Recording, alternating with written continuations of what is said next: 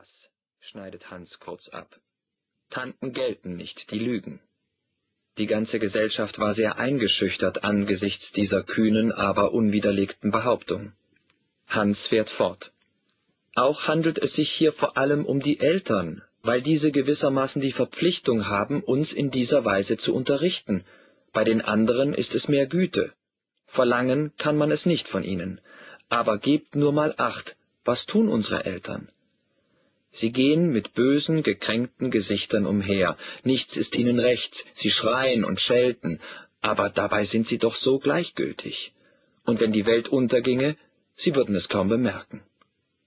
Sie haben etwas, was sie Ideale nennen. Vielleicht ist das auch so eine Art kleine Kinder, die nicht allein bleiben dürfen und sehr viel Mühe machen. Aber dann hätten sie eben uns nicht haben dürfen. Nun, ich denke so, Kinder. Dass die Eltern uns vernachlässigen, ist traurig, gewiss. Aber wir würden das dennoch ertragen, wenn es nicht ein Beweis wäre dafür, dass die Großen überhaupt dumm werden, zurückgehen, wenn man so sagen darf. Wir können ihren Verfall nicht aufhalten, denn wir können den ganzen Tag keinen Einfluss auf sie ausüben, und kommen wir spät aus der Schule nach Haus, wird kein Mensch verlangen, dass wir uns hinsetzen und versuchen, sie für etwas Vernünftiges zu interessieren. Es tut einem auch recht weh, wenn man so unter der Lampe sitzt und sitzt und die Mutter begreift nicht einmal den pythagoräischen Lehrsatz. Nun, es ist einmal nicht anders. So werden die Großen immer dümmer werden. Es schadet nichts. Was kann uns dabei verloren gehen? Die Bildung? Sie ziehen den Hut voreinander, und wenn eine Glatze dabei zum Vorschein kommt, so lachen sie. Überhaupt, sie lachen beständig.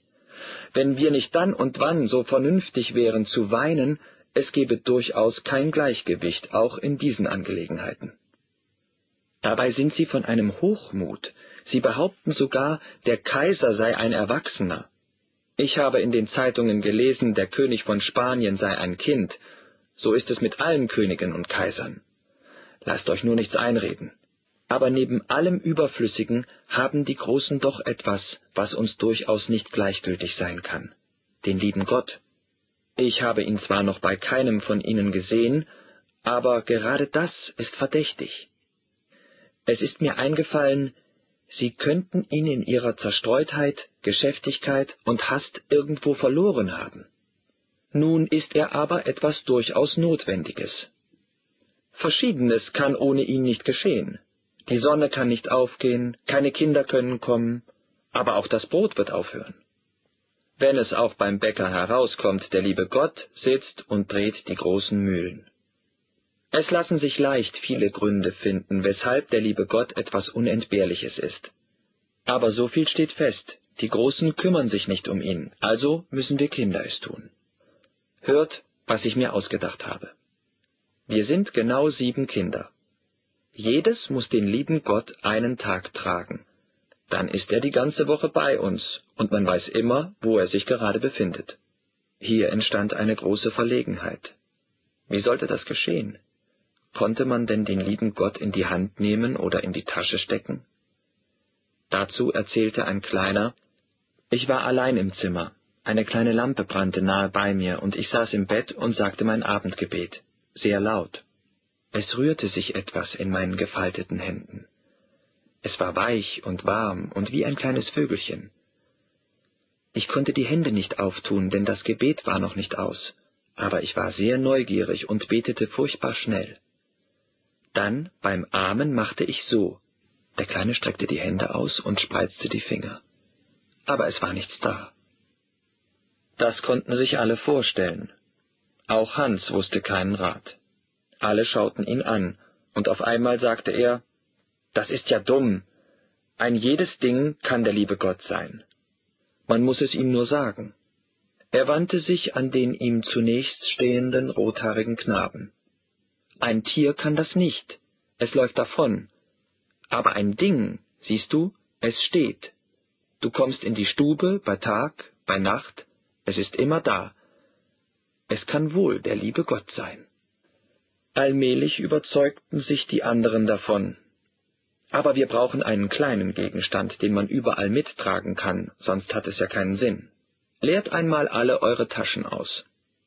Da zeigten sich nun sehr seltsame Dinge. Papierschnitzel, Federmesser, Radiergummi, Federn, Bindfaden, kleine Steine, Schrauben, Pfeifen, Holzspähnchen und vieles andere, was sich aus der Ferne gar nicht erkennen lässt oder wofür mir der Name fehlt. Und alle diese Dinge lagen in den seichten Händen der Kinder, wie erschrocken über die plötzliche Möglichkeit der Liebe Gott zu werden, und welches von ihnen ein bisschen glänzen konnte, glänzte, um dem Hans zu gefallen. Lange schwankte die Wahl. Endlich fand sich bei der kleinen Resi ein Fingerhut, den sie ihrer Mutter einmal weggenommen hatte. Er war licht, wie aus Silber, und um seiner Schönheit willen wurde er der liebe Gott. Hans selbst steckte ihn ein, denn er begann die Reihe, und alle Kinder gingen den ganzen Tag hinter ihm her und waren stolz auf ihn. Nur schwer einigte man sich, wer ihn morgen haben sollte, und Hans stellte in seiner Umsicht dann das Programm gleich für die ganze Woche fest, damit kein Streit ausbräche. Diese Einrichtung erwies sich im Ganzen als überaus zweckmäßig. Wer den lieben Gott gerade hatte, konnte man auf den ersten Blick erkennen, denn der Betreffende ging etwas steifer und feierlicher und machte ein Gesicht wie am Sonntag. Die ersten drei Tage sprachen die Kinder von nichts anderem. Jeden Augenblick verlangte eines, den lieben Gott zu sehen, und wenn sich der Fingerhut unter dem Einfluss seiner großen Würde auch gar nicht verändert hatte, das Fingerhutliche an ihm erschien jetzt nur als ein bescheidenes Kleid um seine wirkliche Gestalt. Alles ging nach der Ordnung vor sich. Am Mittwoch hatte ihn Paul, am Donnerstag die kleine Anna. Der Samstag kam. Die Kinder spielten Fangen und tollten atemlos durcheinander, als Hans plötzlich rief, Wer hat denn den lieben Gott? Alle standen. Jedes sah das andere an. Keines erinnerte sich, ihn seit zwei Tagen gesehen zu haben. Hans zählte ab, wer an der Reihe sei.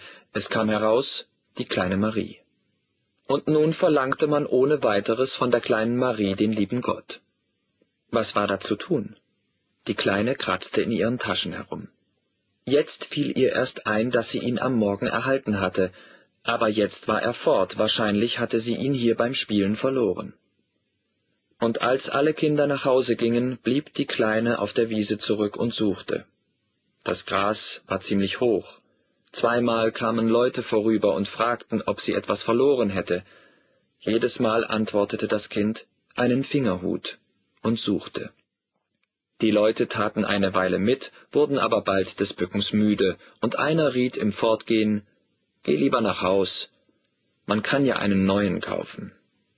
Dennoch suchte Mariechen weiter. Die Wiese wurde immer fremder in der Dämmerung, und das Gras begann nass zu werden.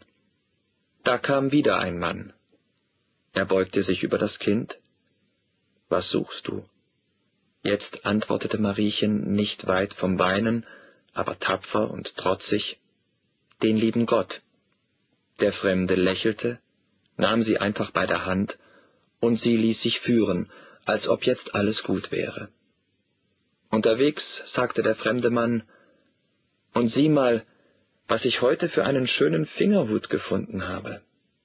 Die Abendwolken waren schon längst ungeduldig. Jetzt wandte sich der weise Wolkerich, welcher indessen dick geworden war, zu mir. Verzeihen Sie, dürfte ich nicht den Namen des Landes, über welchem Sie. Aber die anderen Wolken liefen lachend in den Himmel hinein und zogen den Alten mit. Wie der Verrat nach Russland kam. Ich habe einen Freund hier in der Nachbarschaft. Das ist ein blonder, lahmer Mann, der seinen Stuhl winters wie sommers hart am Fenster hat. Er kann sehr jung aussehen, ja, in seinem lauschenden Gesicht ist manchmal etwas Knabenhaftes. Aber es gibt auch Tage, da er altert, die Minuten gehen wie Jahre über ihn, und plötzlich ist er ein Greis, dessen matte Augen das Leben fast schon losgelassen haben. Wir kennen uns lang, Erst haben wir uns immer angesehen, später lächelten wir unwillkürlich, ein Jahr lang grüßten wir einander, und seit Gott weiß wann erzählen wir uns das eine und das andere, wahllos, wie es eben passiert. Guten Tag, rief er, als ich vorüberkam, und sein Fenster war noch offen in den reichen und stillen Herbst hinaus. Ich habe Sie lange nicht gesehen.